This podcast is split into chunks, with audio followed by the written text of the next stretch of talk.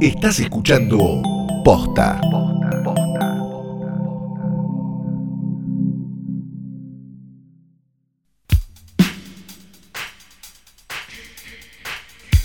Buenos días, buenas tardes, buenas noches o cuando Pingo le hayas dado play a esto, no importa demasiado qué día es, pero creo que es jueves. Mi nombre es Hoy Tras Noche y este es un nuevo episodio de Santiago Calori. Mira, Está como muy parecido, yo creo que igual la idea se entiende, pero me parece que por, por las dudas hay que aclarar que es un nuevo episodio de Hoy Tras Noche Diario y que él es Santiago Calori, el, el- el que está hablando, el que habla. Es precisamente lo que dije. No del todo, pero vamos a hacer como que sí para, para eh, no, Pido no. la cinta. Ay, no. Pido la cinta. Para, me parece que no le va a hacer del todo bien a tu psiquis cuarentenística en este momento que, que yo te vuelva a corregir. Así que si querés, eh, arrancamos con esto que es un pequeño capitulito de un podcast que hacemos de cine. Yo lo voy a repetir todo el tiempo porque tengo el sueño de que alguien caiga esto Está de bueno. casualidad y después nos va a escuchar y nos va a dar millones de dólares y vamos a poder vivir de hacer Voy a escuchar noches. los otros 99 capítulos, va a decir. Sí, sí. Porque decir- son 99 hasta ahora. y les depositaré dólares y se harán millonarios y podrán vivir de hacer hoy tras noche. Bueno, tal vez ¿no? Sí. algún día suceda, pero bueno. Es un podcast muy popular que la semana pasada trendió la frase "Te- dame la plata o te tiro caca. Dame plata o te tiro caca. De, los- de los autores eh, de Nenucos Empalados, de los autores de Bigote de Caca, de los autores de. eh, ¿Cómo es? Ojalá que se te muera un hijo en Navidad. Y así. Fue en Ay, Navidad. por sí. favor. Y grandes momentos de este podcast. Sí. Hoy llegan dos recomendaciones de películas de periodistas, investigaciones. Sí. ¿Qué pingos son? Es como, ¿cómo, es- cómo es que dice eso? Lo, lo cuentan en Saki Mirias en una ¿Y por qué se me pegó pingo si no soy tucumano? A mí también se me pegó, perdón. Perdón a todo Tucumán. Pero ¿cómo es que se dice cuando eh, alguien, vos te estás masturbando y alguien te mueve la mano, pero no te está, sos hombre, ¿no? Tenés pito. Eh, o no, so- tenés pito, ¿no? no y tenés pito, alguien, vos te estás masturbando y alguien te mueve el brazo, pero no te está masturbando el pito, te mueve el brazo nada más. ¿Cómo es que se llama eso? ¿Algo holandés? No. Sí, ¿cómo se llama? no, no sé, Flor, te juro que no, no llegué a semejante. Tiene un nombre eso. Pero bueno, felicitaciones. Bueno, eso tiene sabía, nombre, no pero tengo idea. es medio como eh, un eh, vendría la etiqueta a ser vendría a ser eh, onanismo de, de periodistas, ¿no? Porque es como periodistas siendo como capos genios. Claro, son como películas de superhéroes un poco, pero con periodistas. Sí, sí. Bueno, en realidad en una no son tan em, tan importantes lo- los periodistas, eh, aunque al final sí. al principio no, pero al final sí. Al final sí. No te voy a mentir, al final sí. Eh, quiero que arranques vos igual. Sí, eh, vamos a arrancar con una película vieja entonces. Claro que sí. ¿O vamos a arrancar con una película nueva? La Ah, vamos a arrancar con una película vieja Sí. que es del año 1976 de Alan Pakula. Alan Pakula, para los que somos grandes, era probablemente, él murió, creo, si no me equivoco, lo voy a chequear en este instante, si Alan Pakula no está más entre nosotros, pero estoy casi seguro que no. Sí. Sí, Pakula nos dejó en el año 1998. Este, que eh, fue uno de los grandes directores, decíamos, de películas de thriller político. Que era un, fue algo, fue, fue un, fue un algo en algún momento. Fue algo que importó en algún momento. Este, en este caso está basado en el libro de Carl Bernstein y Bob Woodward, que eran dos periodistas del Washington Post, si no me equivoco, que de alguna manera fueron los encargados de desentrañar lo que terminó siendo el caso Watergate. Digamos, son dos periodistas, uno más serio que el otro, si se quiere, digamos, una pareja dispareja de periodistas que no se llevan del todo bien y que de un día para el otro se dan cuenta que, che, acá nos cierran dos cosas. Empiezan a investigar, empiezan a investigar, empiezan a investigar y descubren un quilombo bárbaro que había empezado en realidad por una tontería. O sea, Watergate, que es como uno de los escándalos políticos más grandes de la historia de Estados Unidos, empieza medio de casualidad y por una boludez.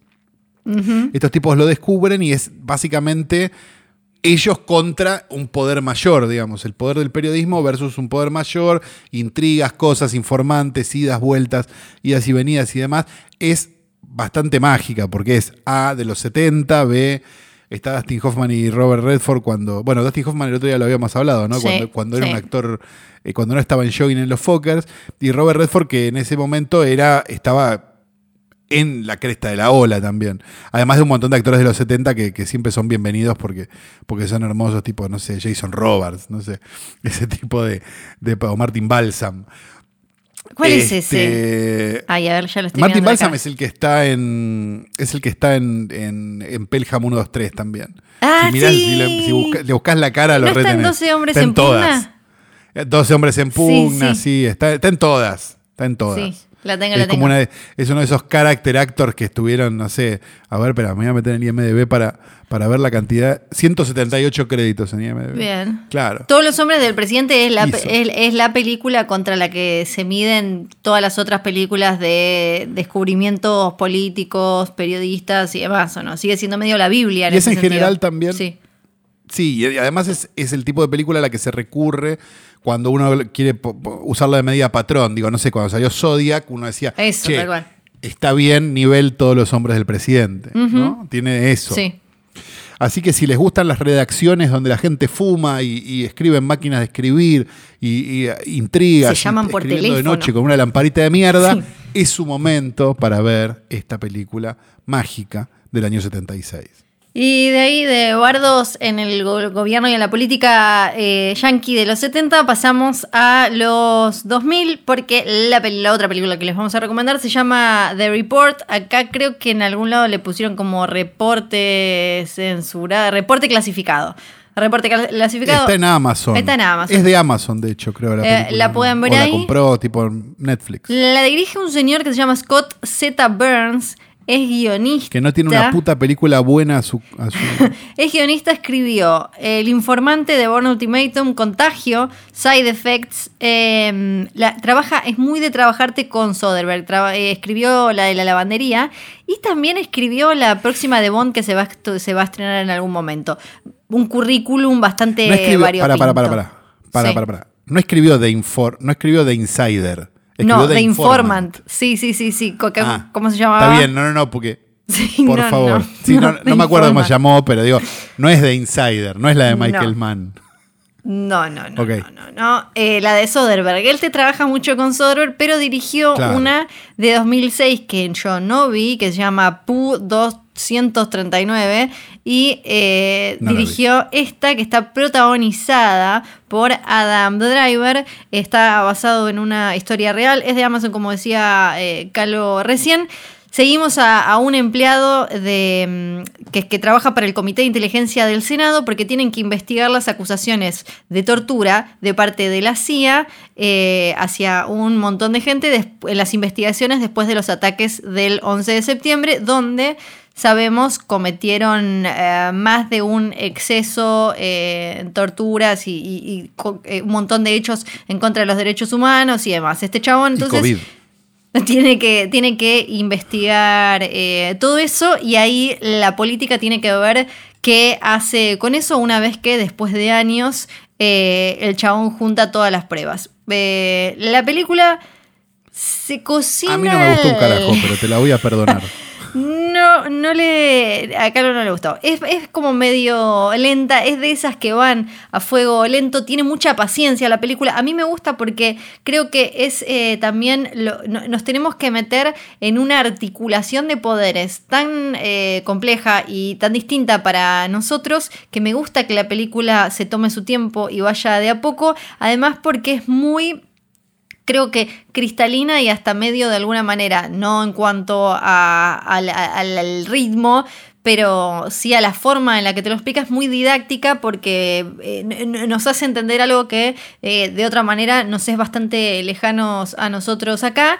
Y, y me parece un buen análisis de, eh, y sobre todo que está bueno también recordarlo en tiempos de crisis como las de ahora frente a una situación tan extraordinaria como esta del COVID, que, que, que no, hay que no, no hay que priorizar la- las emociones y dejarse llevar, dejarse llevar, ahí, ahí lo que te muestra es cuando un pueblo se deja llevar por la pasión, la emoción del momento, que en ese caso era el terror, y eso termina eh, pasando por encima de la ética y, eh, o los derechos humanos, las libertades y, y demás. Es una película más sobre el post 11 de septiembre, pero para mí es, es una historia que todavía no se había contado, así que eh, vale, se llama The Report y creo que no era tan larga.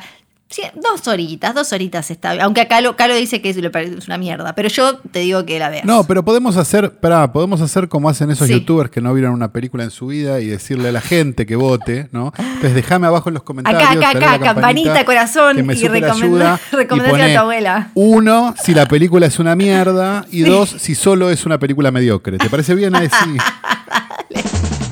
Bueno, te- ahí ya tienen igual un montón. Tienen una clásica eh, modelo para 100 mil millones de películas y otra que, bueno, cuenta una historia ¿Qué interesante. Yo me voy. Chao. Yo también, adiós.